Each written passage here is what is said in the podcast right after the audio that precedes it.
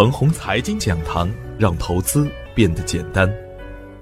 亲爱的朋友们，早上好，我是奔奔，感谢您一直的关注与守候。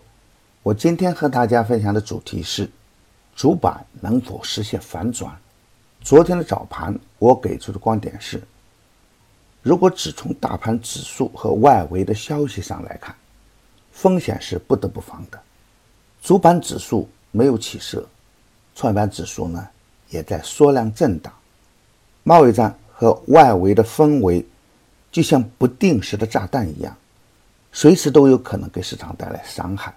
但是，对于长期下跌、反转趋势已经形成的底部个股来说，机会仍然大于风险。也就是说啊，底部的强势个股仍然可以高看一眼，而大方向上呢？卫星导航、稀土永磁、创新药等板块仍然是重点。新起的龙头股啊，可以高看一眼。同时呢，也提醒大家，在跟踪题材股的时候呢，不要追着干，回调低吸更安全。一旦盘中有风险呢，出局也要快速果断，要切实的去做到低不慌乱，高不贪婪。而昨天的实盘呢？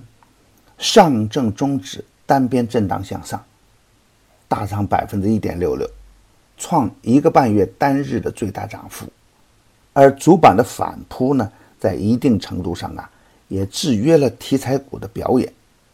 海南板块因利好兑现而砸盘，在主板走强的同时啊，也出现了三十七只跌停板，其中有十二只个股来自海南。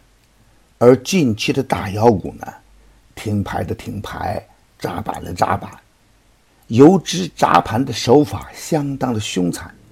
大妖头万兴科技，从一只涨停板到下跌百分之六，正式交出头把交椅。短线大涨的润和材料，从高位下跌百分之十八，成就单日坑人之冠。新疆火炬、江川龙庭。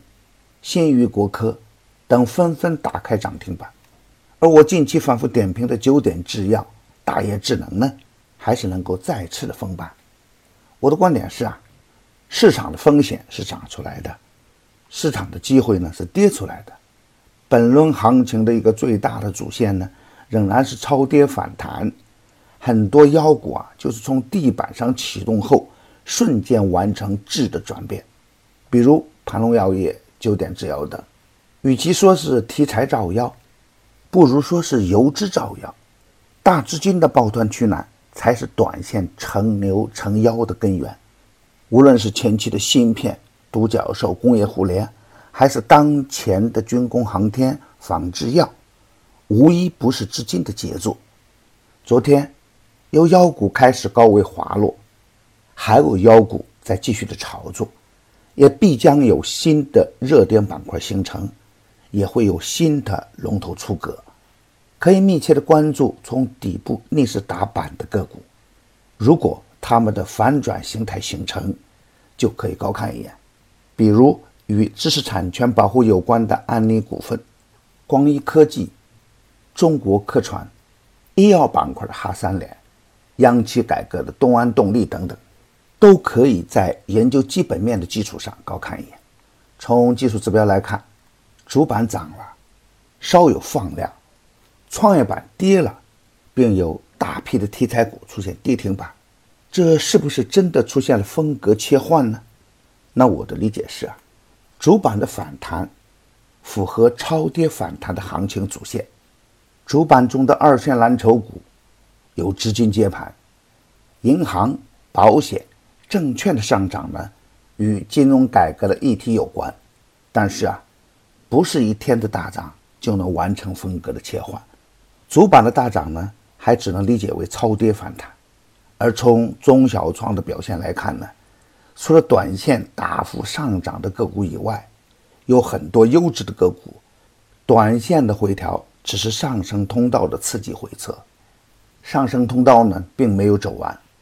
震荡向上还是大概率事件。接下来呀，要关注的重点是六月份 A 股加入 MSCI 事件，强势回调的五矿稀土可以高看一眼。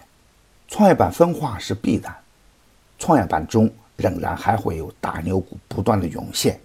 创业板强势的时候啊，赚钱的效应就不会差；而创业板弱势的时候呢，耐心等待积极的信号出现，抓小放大，还是当前较好的操作手段。牛三选牛股啊，已经推出七期，前六期收获满满。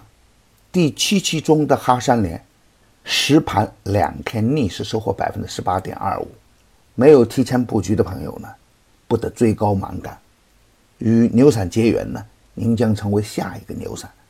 只需关注陈红财经微信公众号，回复“牛散选牛股”即可。转发与点赞是良好的分享习惯。分享优秀的成功经验啊，也是一种积善。我每个早晨都在用心的为大家解盘，也希望我的观点呢，能给你带来更加理性的判断。也希望这个平台啊，能够成为你的财富之源。谢谢。